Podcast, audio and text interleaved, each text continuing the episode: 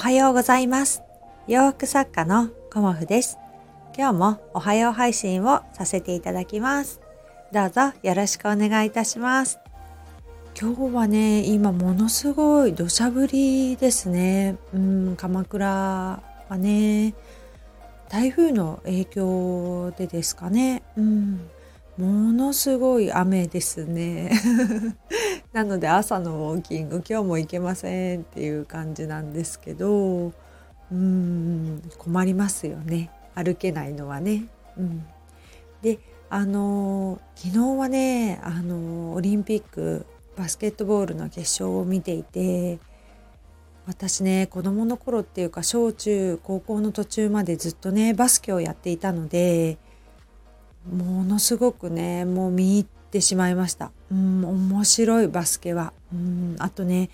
最後まで走り続けるその姿にね感動しますよねやっぱりね。バスケって意外とね休みなく走り続けるスポーツだと思うので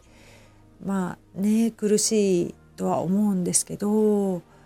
まあねほんとねあのプレーに勇気と感動をいただきました。うーん銀メダルおめでとうございますっていうねあの声を届けたいなと思います。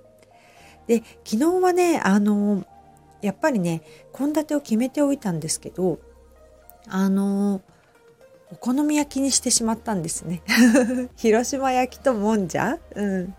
あのを作ったので、えーと、今日の献立はね昨日の、えーと、引き継ぎをして、えーと、ピーマンの肉詰めとグラタントマトサラダ味噌汁玄米でいこうと思います。うん、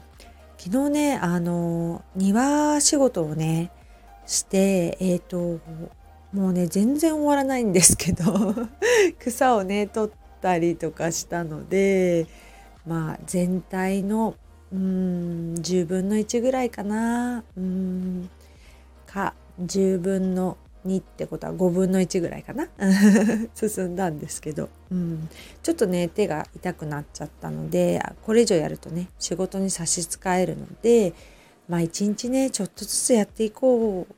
ていうね感じであの庭をね整えて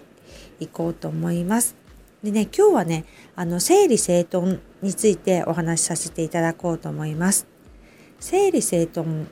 でねあの子供の頃から言われていることだと思うし最初のね整理整頓って言われたのはきっとお道具箱の中を整理整頓しましょうって小学校1年生かなに言われたのが最初だったのかななんて思いますがあのね自分の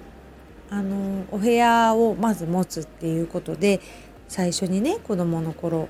えーと、そうするとやっぱ自分の部屋整理整頓しなきゃいけないですよね。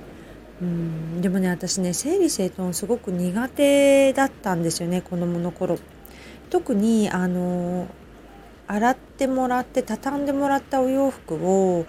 あの引き出しに入れるっていうことすらねあのできてない時があって畳んでもらってであのお部屋に置いといてそこからもう着ていくみたいなね もう本当に今思うと情けないんですけどそういう時もありました。うん、で、えーと、自分自身がね変われたのはあの結婚してからですね。うん、結婚すると,、えー、と家族ができるのであの結局ね自分が片付けないと荒れたままのお部屋になってしまうっていうことがあってそこからね私は整理整頓をするようになりました。うん、整理整頓するのとあとね物をね増やさないっていうことをねなるべくしていてあとはねあのリビングの机だとかできればねあのテレビとかを置いているテレビ台とかねそういうものはあのできれば何も置きたくないっていうような感じになってきて、まあ、の置いてる時もあるんですけど最終的にはねあのご飯を食べ終わったら机の上には何もない状態っていうような感じをあのすごくね気持ちいいなっていうふうに思うので、まあ、リビングの机はね基本的に何も置かないのがあの定位置というかあの我が家の決まりにはなってってます。うんまあ、パソコンをねたまに置いて作業したりとか、まあ、子どもたちが勉強をね今までずっとあのリビングでしていたので小さい時はね中学生ぐらいまではしていたのでそういうのもあって誰でもすぐそこが使えるようにっていうことであの何もね置かないようにしてました。うん、あとはねあのいろんなものの在庫を把握するっていうこととあのストックをね持ちすぎないっていうことをね心がけているんですけどあのまあストックゼロだとねちょっと不安なので例えばマヨネーズとかケチャップとかあと調味料ですよねそういうものとかはストックがねゼロだとちょっと心配なのでえー、っとねあんまり使わない基本的にはストックは1にしてるんですよね。うん、あのストックをいっぱい持ちすぎるとそれだけで無駄遣いになるっていう風に話してた方もいらしてまああの私の場合はストックは基本的に1にしていて、まあ、よく使うねあのものはあの片栗粉とかパン粉とかそういうのってね気づいたらパパパって使っちゃうこともあるので今ね家族があの食事ね意外とたくさん作るのでそういうものはあのストック2とかにしています。うん、でお米とかもあのうんまあね10キロストックするかしないかなっていう感じではいるんですけど基本的にねストックっていうのはスペースも使えますし把握がねしにくいので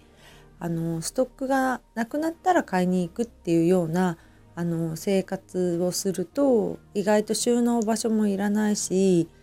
把握をしているとねあの整理整頓できてるかなっていう感じで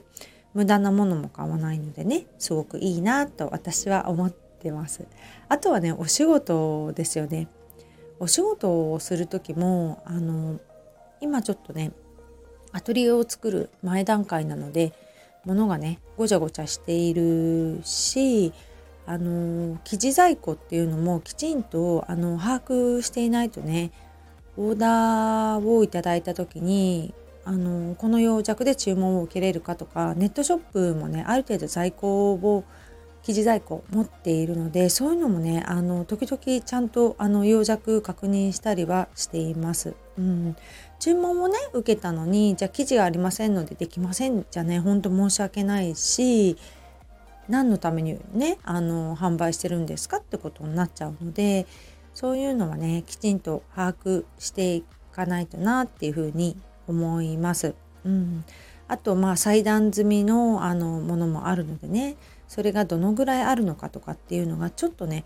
えーと、忙しいと把握しきれないのでここでね一回リセットをしてあの見える化しておくとあのお仕事ってねすごくあのそれをしてくだけですごくねあのパフォーマンスが上がるんですよね。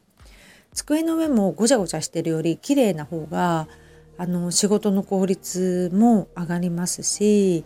何がねどこにあるとか生地がどのくらいあるとかあのそういうのがある程度ですけどねもうものすごく細かく私できないんですけどある程度把握しておくとあの仕入れのタイミングも分かるし無駄もねなくなるのでそういうのをね全て含めてあの整理整頓って大事だなと思います。うん、まああのお洋服もそうですしインナーとか下着とかもねあの基本的に何枚で回すかっていうのは人それぞれなんですけどそれもねあのダメになったら捨てて捨てた分だけ買うっていう風にしておくと